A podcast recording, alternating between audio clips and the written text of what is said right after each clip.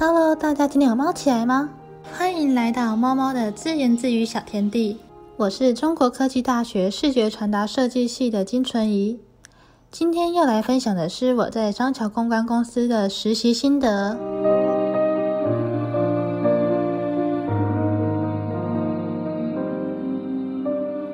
今天是最后一次在这里跟听众朋友们分享实习生活了，虽然很不舍。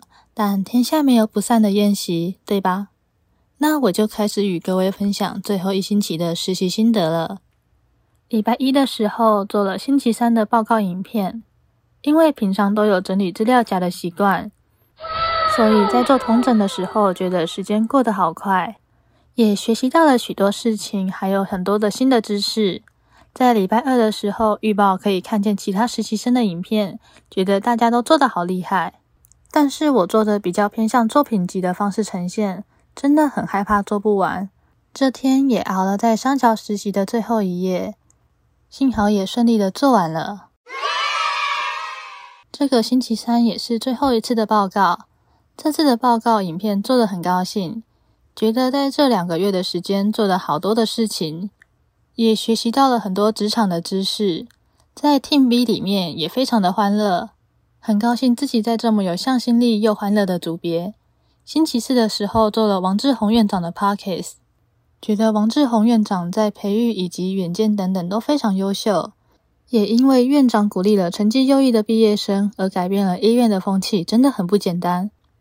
觉得这么厉害的医师当上院长也是实至名归呢。星期五的时候因为家里停电，因此我还跑去家里附近的星巴克工作。在最后一天，这样的体验真的很新奇。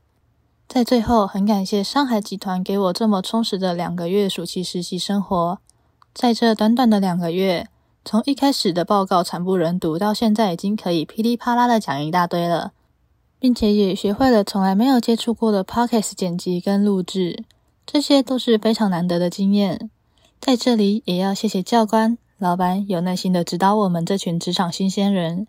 在未来的日子里，我们也要一起加油哦！今天的猫猫自言自语小天地就到这边结束喽，谢谢各位长久以来的收听，我是金纯怡，我们有缘再相见。